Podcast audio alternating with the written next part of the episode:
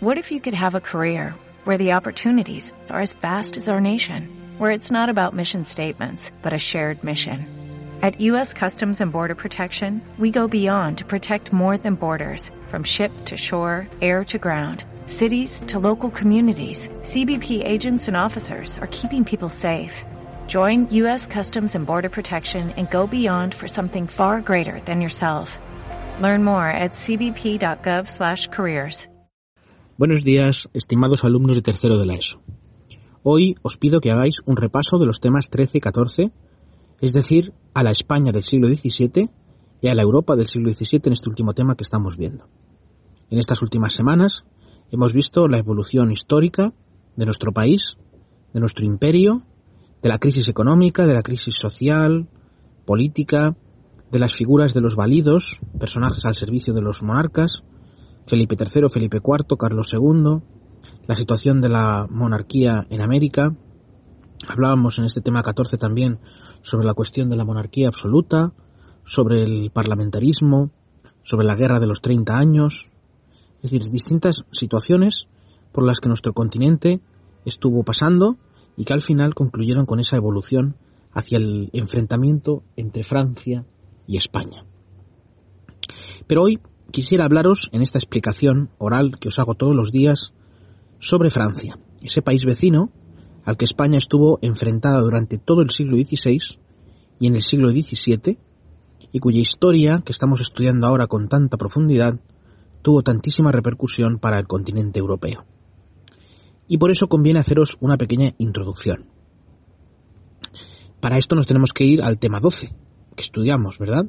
La monarquía francesa estuvo muy enfrentada a lo largo del siglo XVI con la monarquía española, especialmente durante los reinados de Carlos I de España y Francisco I de Francia. Este último incluso llegó a ser hecho prisionero por Carlos ¿eh? y estuvo un tiempo prisionero en Madrid, ¿eh? después de la batalla famosa de Pavía en 1525. Francisco I, que pertenecía a la dinastía Valois, fue un verdadero príncipe del Renacimiento, un gran mecenas, un protector de las artes, de artistas muy destacados, eh, pintores, escritores, escultores, arquitectos, diseñadores. Por ejemplo, en su propia corte francesa vivió el gran Leonardo da Vinci, ese genio italiano que estudiamos en un tema anterior dedicado al arte. Después de Francisco I, eh, que fue el gran enemigo de Carlos I, como digo, vinieron una serie de reyes de menor importancia. Algunos duraron muy poco tiempo, un par de años, eh, con los que España tuvo una relación inestable, de más o menos cercanía, pero siempre buscando ese equilibrio necesario entre potencias. Pero llegamos ya al siglo XVII, el siglo del declinar de España, digamos, del imperio hispánico, y el amanecer de una nueva estrella, en este caso el Reino de Francia, que va a ser la nueva superpotencia europea. Pero claro, este amanecer francés no va a ser repentino, no va a ser de la noche a la mañana, no vendrá en el año 1600 o 1601, en absoluto. ¿eh? Del mismo modo que la monarquía española tampoco desaparecerá, sino que al contrario va a dominar Europa con incuestionable autoridad ¿eh? durante el primer tercio del siglo XVII. No podemos olvidarnos de la tregua de los doce años, ¿eh? que fue un gran respiro para las arcas de la hacienda española, ¿eh? y por tanto también esa tregua favoreció el corte de esa sangría de soldados españoles que morían en las batallas en Flandes, ¿no? Por tanto, una cierta recuperación. Sin olvidar además que Felipe II, el padre de Felipe III, se había convertido en rey de Portugal por sus derechos familiares por parte de madre, y que su hijo Felipe III durante todo su reinado, desde el principio hasta el final, fue rey de España, con el título de Felipe III, y Felipe II de Portugal, ¿eh? y porque no fue hasta 1640, ya con el reinado de Felipe IV, cuando se produjo la revuelta de Portugal, ¿eh? simultáneamente la de Cataluña, pero la de Portugal terminó con la independencia de este reino. ¿eh? De manera que el único rey de la historia de España que ha sido desde el principio rey de España y de Portugal ha sido Felipe III hasta su muerte que tuvo lugar en el año 1621. Pero volvemos a Francia, que es lo que nos importa hoy. El último rey que ocupó el trono de Francia en los últimos años del siglo XVI y los primeros del XVII fue Enrique IV. ¿Mm? Enrique IV fue el primer monarca francés de la dinastía Borbón, que es la que reina actualmente en España. Como sabéis, Felipe VI es rey de la dinastía Borbón, que es de origen francés. Enrique IV ¿eh? llegó al trono después del asesinato de su primo, el rey Enrique III. ¿eh? Aunque bautizado católico, Enrique IV mm, fue educado por su madre, que era calvinista. ¿Eh? Acordaos del tema que vimos sobre la reforma protestante, sobre las diferencias entre luteranos, anglicanos, calvinistas. Los calvinistas eran estos que creían en la predestinación, que sostiene que sólo algunas personas están, digamos, predestinadas a alcanzar la salvación y que el resto será, seremos condenados, ¿no? Es ese concepto que también introdujo Calvino, Juan Calvino, ¿eh? que fue el del trabajo, como un valor que dignifica al ser humano y que el mismo éxito económico en los negocios, en una empresa, que te vaya bien, es un síntoma, es un símbolo, digamos, de que la bendición de Dios está sobre ti, de estar bajo la gracia divina. ¿Eh? por tanto, es, estás también predestinado a ser salvado por Dios. ¿eh? Pues bien, los calvinistas, que en Francia eh, van a ser bastantes, mm, van a ser conocidos como hugonotes y van a tener, por tanto, una gran difusión. Allí no existió, como en España, el Tribunal de la Inquisición, eh, del, que, también hemos hablado, ¿verdad? Y por tanto, la divulgación de las ideas protestantes, en este caso calvinistas, tuvieron cierta aceptación social eh, y, calaron en una parte importante de la población y sobre todo de la nobleza, que es un dato muy importante. En la segunda mitad del siglo XVI, también debido a la debilidad de estos reyes de Francia, ¿eh? en este país se, dieron, se habían dado, antes de Enrique IV, verdaderas masacres, luchas, enfrentamientos, ¿eh? revueltas entre católicos y hugonotes, ¿eh? como por ejemplo la famosa matanza de la noche de San Bartolomé, en la que murieron muchísimos hugonotes a manos de los seguidores del duque de Guisa, que era católico. La monarquía, entonces, lo que quería hacer, la monarquía francesa quería imponer el catolicismo a toda costa en esta época, con medidas muy represivas. Pero es que una parte, como he dicho antes, de la nobleza francesa se había hecho hugonote. ¿eh? Fue el tiempo muy duro, muy difícil, muy complicado, de muchos enfrentamientos, de guerras civiles. Hubo un total de ocho guerras de, religión ¿eh? en la segunda mitad del siglo XVI en Francia. Por tanto, ¿eh? os podéis imaginar que este país no estaba en disposición de desarrollar su economía, su potencia militar, ¿eh? ni su tampoco comercio internacional, ¿no? ni mucho menos entrar en combate con España, que entonces eh, era gobernada por el gran y todopoderoso Felipe II, aquel rey en cuyos dominios nunca se ponía el sol, Felipe II de España. Y todo esto que os he dicho es porque Enrique IV, eh, que tenía un talante mucho menos eh, cerrado que los reyes anteriores, eh, cuando llegó al trono de Francia, Enrique pronunció la famosa frase que dice, París bien vale una misa. ¿Qué quería decir con esta frase?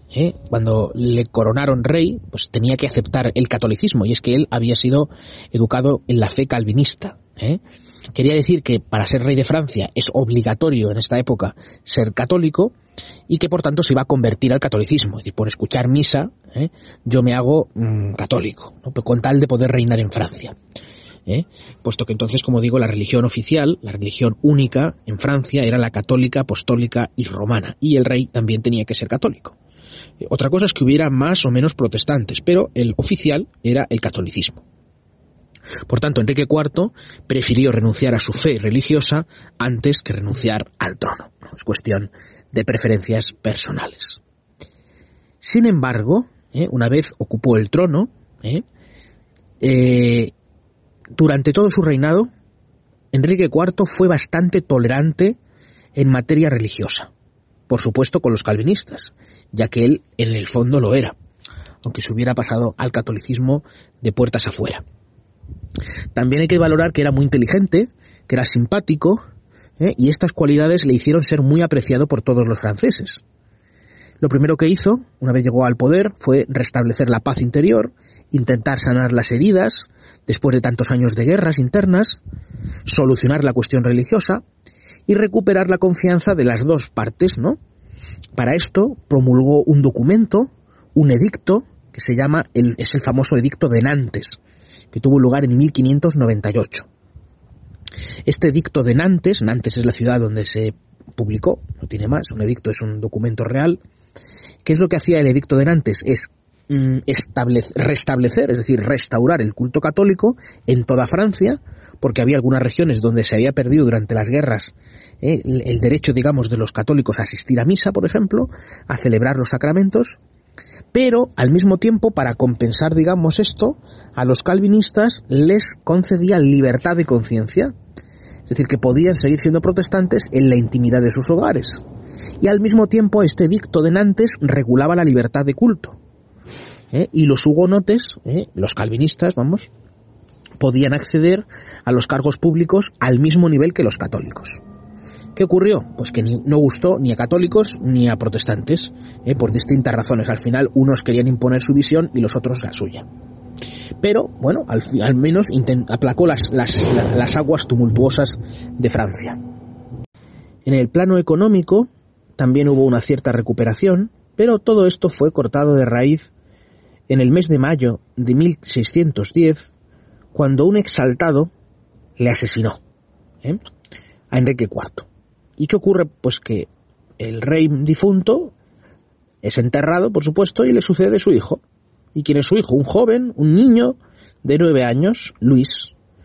¿eh? Cuatro años más tarde, con trece años, a Luis XIII, que es como el, número que le correspondía, fue declarado mayor de edad para poder empezar a reinar. ¿eh? Luis XIII, además, se casó pronto con una, con una mm, miembro de la Casa Real de los Austrias, con Ana de Austria, que era hija de Felipe III de España. Y al mismo tiempo, Felipe IV se casó con una hermana del difunto Enrique IV, Margarita de Borbón. Es decir, este árbol genealógico tan enrevesado, ¿verdad?, eh, demuestra cómo España y, Francia eh, parecían llegar a una relación de amistad. Por lo menos de unión, no de las dinastías, porque jurídicamente eso no se puede hacer, es decir, o son Austrias o son Borbones, pero sí al menos mezclando sus genes de manera total, eh, de manera que los reyes de Francia y de España fueron, y lo son, bueno, hasta ahora no hay reyes en Francia, pero lo han sido ya después del siglo XVII, familia. Eran primos, todos eran descendientes del mismo tronco, por un lado o por otro. Entonces Luis XIII, que es el sucesor de Enrique IV, llega al poder, ¿eh? pero mm, cuenta con un colaborador muy eficaz, muy estrecho, ¿eh? una persona en la que puede confiar plenamente, y esa persona es el cardenal Richelieu. Quizá os suene bastante el cardenal Richelieu, porque es uno de los personajes de la historia de Francia que más han trascendido. Es la época de los tres mosqueteros, seguramente que os haya sonado, ¿no? Richelieu se convierte en el primer ministro, el hombre de Estado, favorito del rey, ¿eh? equivalente al conde duque de Olivares en España, ¿eh? que por cierto coincidieron en el tiempo, ¿eh? porque mientras Luis XIII reinaba en, Francia, en España reinaba Felipe IV en, España. El cardenal Richelieu ¿eh? durante todos sus años de servicio a la corona de Francia, ¿qué es lo que hizo? Pues tratar de contrarrestar la enorme influencia europea de la Casa de Austria. La Casa de Austria, como sabéis, tenía dos ramas, la rama europea, la rama, perdón, europea, sí, en Austria, en Alemania, y la Casa Real en España, ¿no? En España, en Europa, en la parte de Italia y en América. Por tanto, lo que hizo Richelieu fue frenar, contener, intentar derrotar todo lo que pudiera a la casa de Austria, los Habsburgo. Lo que hizo Richelieu fue imponer la razón del Estado por encima de cualquier otra consideración. El bien de Francia por encima de cualquier otra cosa. ¿eh? Algunos lo consideran ¿eh? el fundador de la Francia moderna, porque modernizó la organización administrativa de Francia, que hasta entonces prácticamente era un país, un reino feudal, prácticamente anclado en la Edad Media en algunas cosas reformó la hacienda, es decir, se encargó de hacer mucho más eficaz el sistema financiero y por tanto económico. En el plano militar también hizo reformas en el ejército ¿eh? y en las batallas consiguió frenar esta expansión de España por Europa con importantes victorias. En definitiva, mm, dejó marcada la línea del absolutismo monárquico porque todo lo que hacía él lo hacía para el rey, para la institución de la corona. Era un fiel servidor del rey de su rey, en este caso Luis XIII. ¿Eh? y como digo, como digo, dejó marcada la línea del absolutismo monárquico que años más tarde ¿eh? el rey Sol, el famoso Luis XIV, que ya hemos estudiado, el artífice del Palacio de Versalles, el, gran monarca que impone en Europa durante la segunda mitad del siglo XVII su influencia, ¿eh? Luis XIV se va a encargar de culminar este proceso de absolutismo monárquico. Y por eso Francia va a ser durante todo el siglo XVII, en la segunda mitad del siglo XVII y todo el XVIII, hasta la Revolución Francesa, la gran potencia a nivel internacional. Cuando murió en 1642, eh, a Richelieu, le sucedió también otro cardenal eh, en el cargo de primer ministro, eh, que es el cardenal Mazarino. Mazarino ya os suena, porque lo hemos visto en el texto del último día, cuando se hablaba de la necesidad de tener unos Países Bajos libres de la presencia española en beneficio de Francia. ¿Vale? Como veis, Richelieu y Mazarino, los dos eran cardenales de la Iglesia Católica, es decir, uno de los rangos más altos que se puede tener. Pero, sin embargo, no actuaban como hombres de iglesia, es decir, eran menos religiosos, eran más bien políticos al servicio del Estado. Vale, pues eh, espero que todo esto que os he contado os resulte de interés. Sé que son conceptos nuevos, que son personajes de los que posiblemente nunca o casi nunca habéis oído hablar, pero me ha parecido interesante, me ha parecido importante que al menos os suenen de oídas algunas figuras importantes de la historia de Europa y en concreto de la historia de Francia, que tanta relación eh, histórica hemos tenido, ha tenido con nosotros, ¿no? con, los españoles. De hecho, el año que viene, en cuarto, eh, vais a ver los pactos de familia, que son esas alianzas que tienen lugar entre los Borbones, los Borbones de Francia y los Borbones de España, con la llegada de Felipe V, que fue el primer Borbón de nuestra historia y nieto a su vez de Luis XIV. Os mando un documento en PDF, ¿eh? adjunto en este correo, con imágenes de estos personajes de los que os he hablado, porque siempre es interesante ponerles cara, ¿eh? en esta explicación que os he hablado de, pues, de Enrique IV, de Luis XIII, del cardenal Richelieu, de Mazarino, ¿vale? Y os mando también en el documento de Word un pequeño cuestionario ¿eh? para que lo hagáis ¿eh? y al mismo tiempo, para hacerlo, no vais a encontrar esta información en vuestro libro de texto, vais a hacer una pequeña investigación en Internet. ¿eh? Se encuentra muy fácil en el buscador, encontraréis todas estas respuestas que os, que os comento en el, en el documento. Pues nada más, un saludo y hasta la próxima.